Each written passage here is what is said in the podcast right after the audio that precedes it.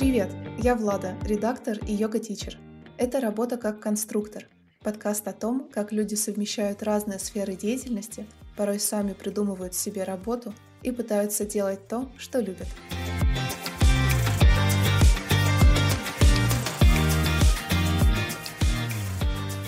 У меня в гостях Аня, помощник театрального режиссера и в недавнем прошлом SMM-специалист. Аня, привет. Здравствуй, Влада. А, ну что, давай начнем с твоей основной специализации, помощник режиссера.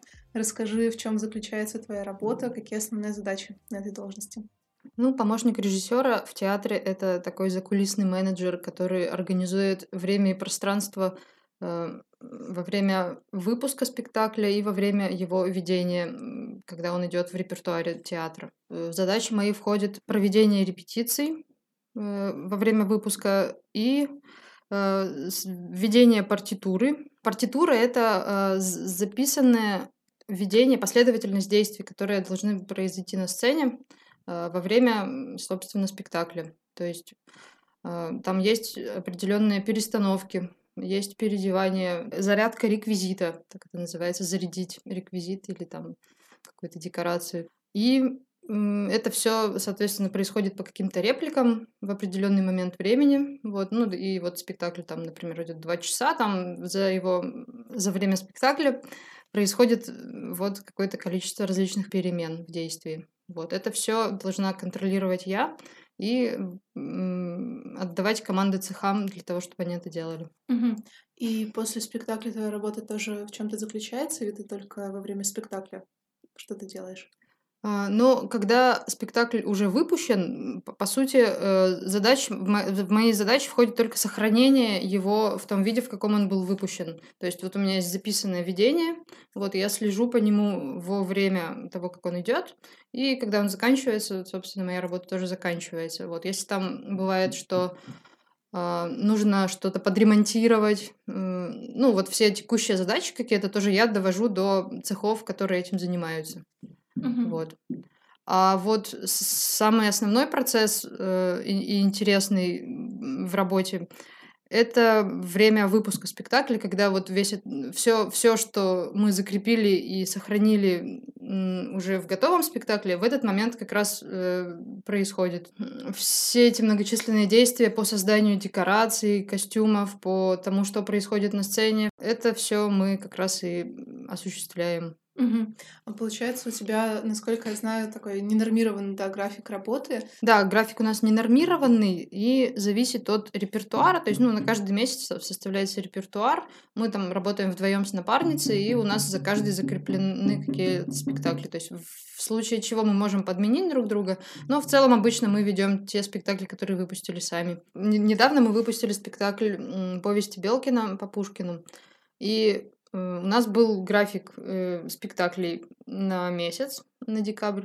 Вот. И э, мы, соответственно, выходили на наши спектакли и вели свои спектакли, а в остальное время все, что было не занято спектаклями репертуарными, мы занимались репетициями текущего выпуска. То есть вот здесь вот ну, такая нагрузка была довольно-таки зашкаливающая, потому что помимо обычных текущих э, спектаклей, мы, ну, все свободное время, по сути, было посвящено репетициям. Репетиции у нас начинаются с 11 утра, и заканчиваются они могут там в 9 вечера могут закончиться, ну там с какими-то перерывами, понятно, но ну то есть там это все прям с полным включением с утра до вечера. Вот, когда у меня вот сейчас, например, нет выпуска, и спектаклей у меня очень мало сейчас стоит, вот прям вот сейчас и в начале января. Вот, у меня сейчас фактически две недели я свободна. А зарплата какая-то фиксированная или она привязана к количеству часов там в неделю или в месяц?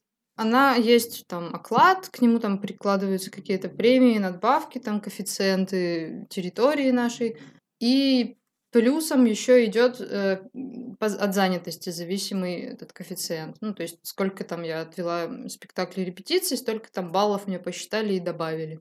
Угу. Ну, вот. в общем, такой сложный, комплексный Ну, в общем, да. Смотри, мне кажется, у многих э, должность помощник режиссера ассоциируется с э, какой-то творческой профессией. Э, вот расскажи, у тебя были какие-то ожидания или иллюзии относительно этой профессии, когда ты в нее шла, или ты вообще понимала, куда ты идешь?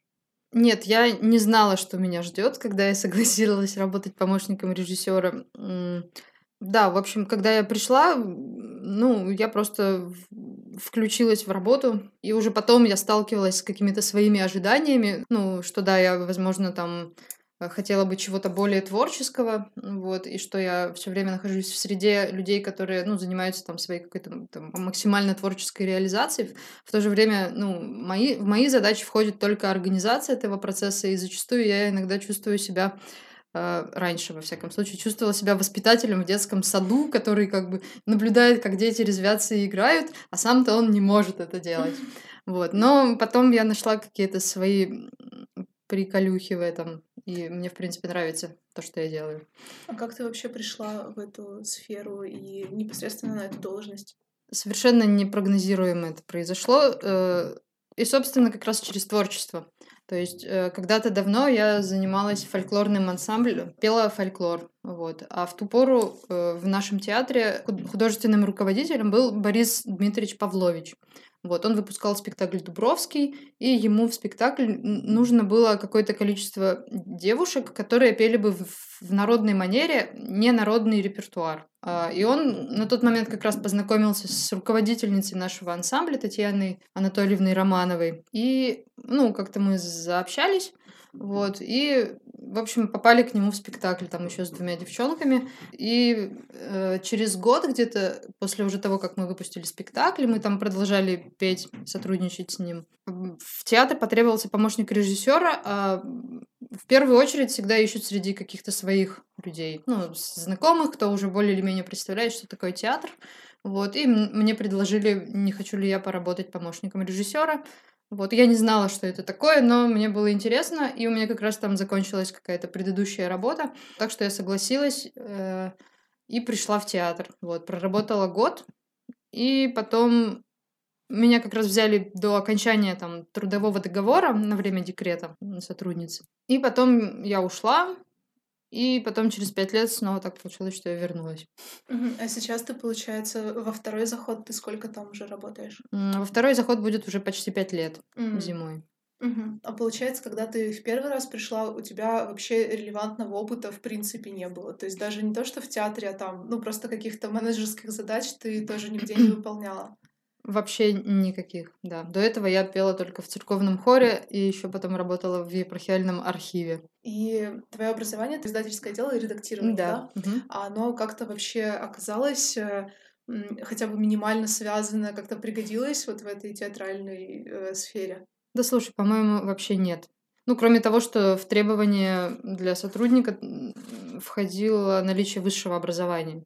Вот. Но даже и не имея высшее образование, мне кажется, можно быть нормальным руководителем и управляющим. А высшее образование гуманитарное или там любое высшее образование? Да, в общем, любое. Мне кажется, это такой какой-то маркер не очень понятный.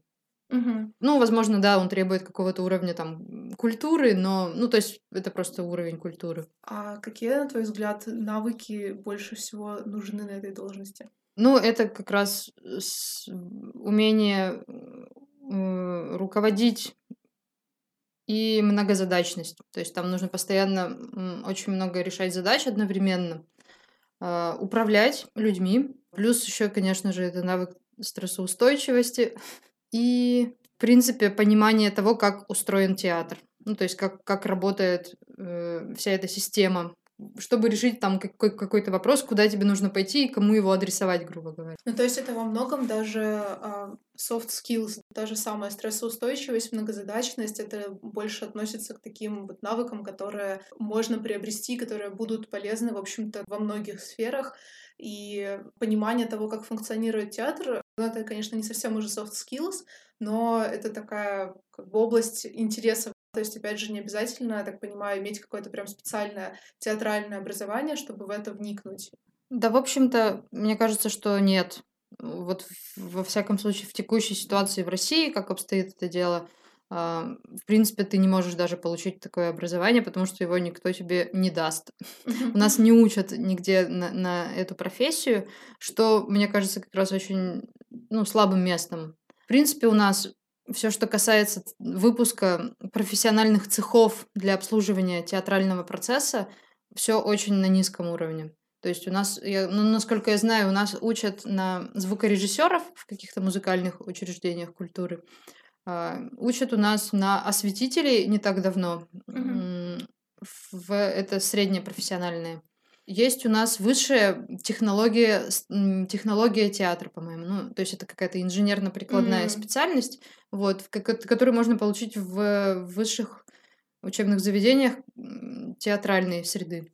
И вот технология театра, возможно, была бы не лишняя вообще для помощника режиссера, чтобы он не, ну, ну как-то вообще просто более материально оценивал ситуацию на сцене, а не то, что там, ну, обычно у нас вот это, конечно, очень глупо э, и смешно, но когда ты идешь и говоришь монтировщику, переставь, пожалуйста, сюда вот эту штуку, а вот эту штуку туда подними. Ну, вот, вот Да, неплохо было бы на, на таком уровне. На одном языке с ним.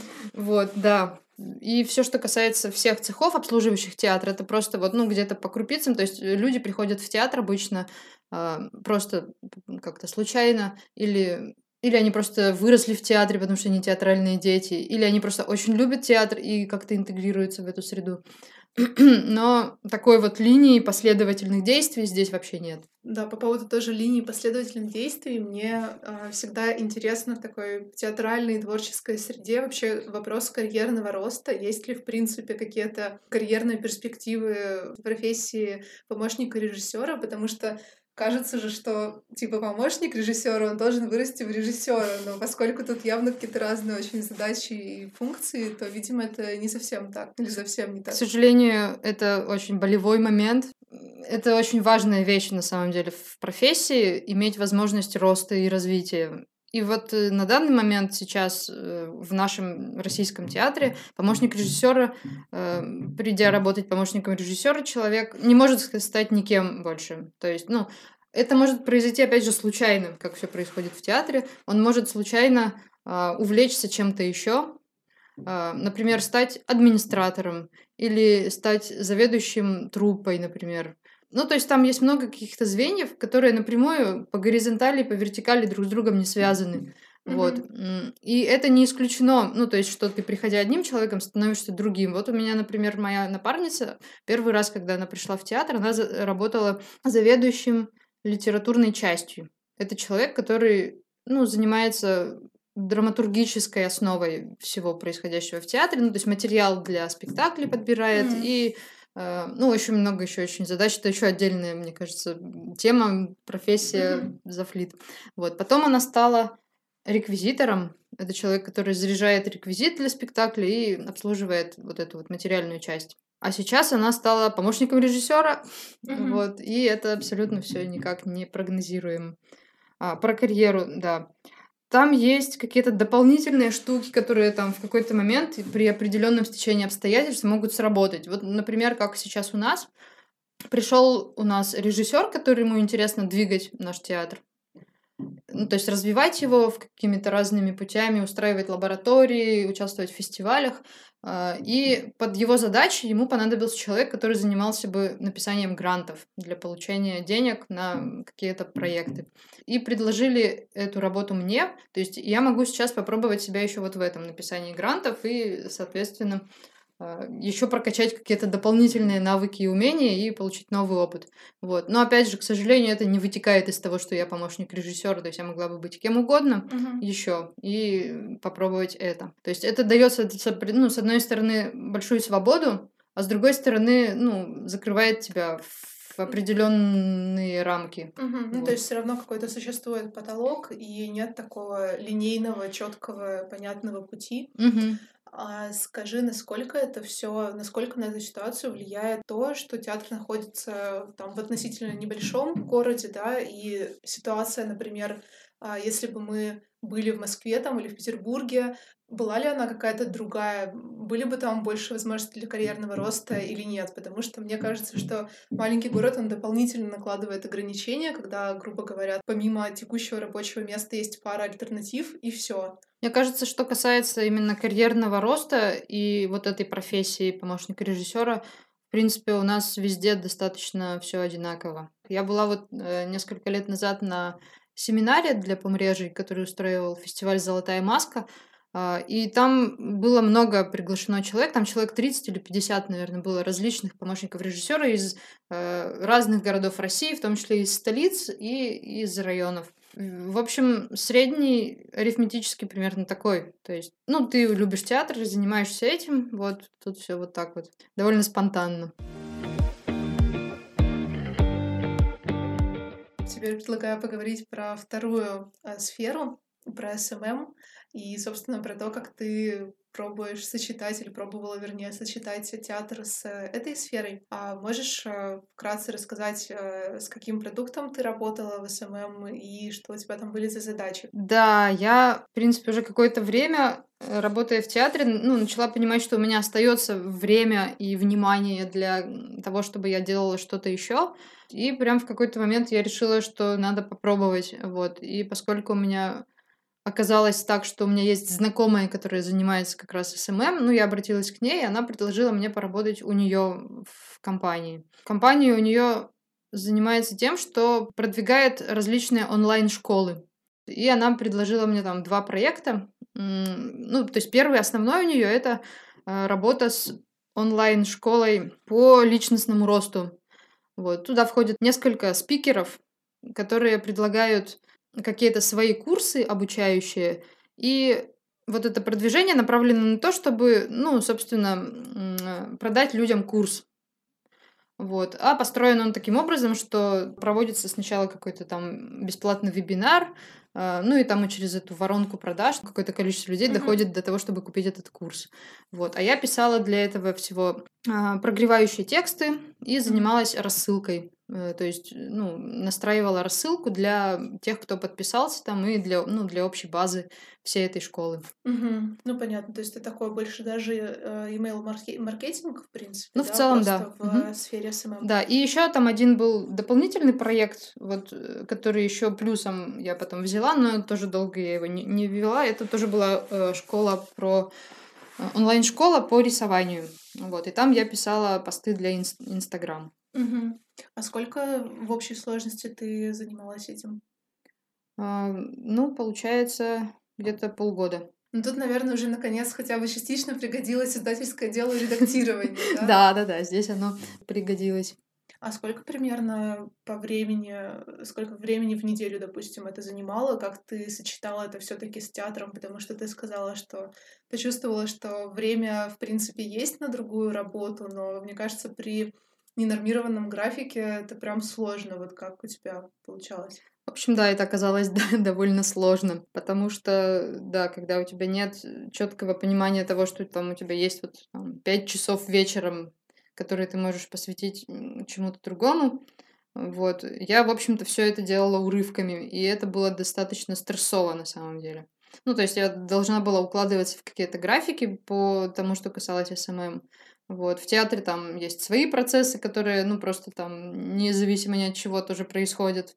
И, э, ну, там я просто вставала рано утром, делала что-то с утра, потом я бежала в театр, э, ловила там Wi-Fi, э, бегая со своим ноутом туда и сюда, вот, писала там эти тексты и рассылала их.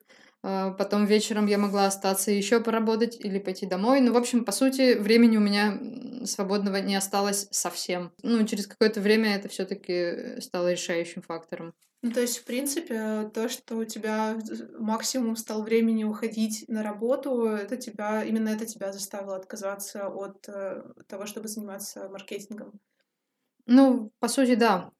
Потому что, ну, просто я, зная себя, я понимаю, что в таком режиме я могу сколько-то работать, но mm-hmm. очень долго в нем работать я не смогу, и просто это снижает удовольствие от всех процессов. А, кстати, и самое главное, что больше всего мне не нравилось, это то, что я все равно максимально погруженный, я могу быть только в один какой-то проект. А вот этот SMM, он, ну, как я поняла, он тоже требует достаточно большой погруженности в проект, чтобы его ну, двигать, заниматься им и uh-huh. э, получать какой-то результат. И вот, ну, это такая вилка была. То есть я поняла, что тотально заниматься чем-то одним я только могу. Ну вот это как раз интересный момент, потому что я в целом хотела поговорить о самом вот этом опыте сочетания двух сфер деятельности, которое друг от друга достаточно далеко для меня отстоят. Получается, из твоих слов можно сделать вывод, что, скорее всего, тебе этот вариант вообще не подходит. И хочешь ли ты вообще подобный опыт, не обязательно сочетание там театра и SMM, а вообще сочетание двух сфер повторять? Ну, вообще, я пришла к тому, что я бы попробовала, возможно, что-то еще совмещать, но только чтобы это было как-то близко друг с другом. Вот я уже говорила про гранты, И а, опять же, это такой проект, ну вот написание грантов, который в данном случае он поддерживает ну, основное направление деятельности, это театр, требует от меня знаний как раз театральной среды и не так жестко вписан в, в временной график. То есть там есть определенный срок, в который я должна уложиться и дописать все это, собрать документы, там оформить и отправить. А, Но там нет четкого офисного графика работы, э, который, как ну, как ни странно, в SMM есть. То есть там есть вполне четкий график, э, который с моим ненормированным графиком вот как раз и не сочетается. Мгм. А под графиком в SMM ты имеешь в виду, что у тебя были не просто дедлайны, а четко обозначенные часы, когда ты, например, должна там сделать ту или иную работу, да, или как это было организовано? Ну, иногда было и определенные временные моменты, да, что там, ну, типа, нужно было отправить рассылку именно вот в этот Мгм. момент. И, ну, скорее это какое-то такое общее, общее сравнение с тем, что каждый день там я должна посвятить этому какое-то количество времени, вот, независимо от вс- всего остального.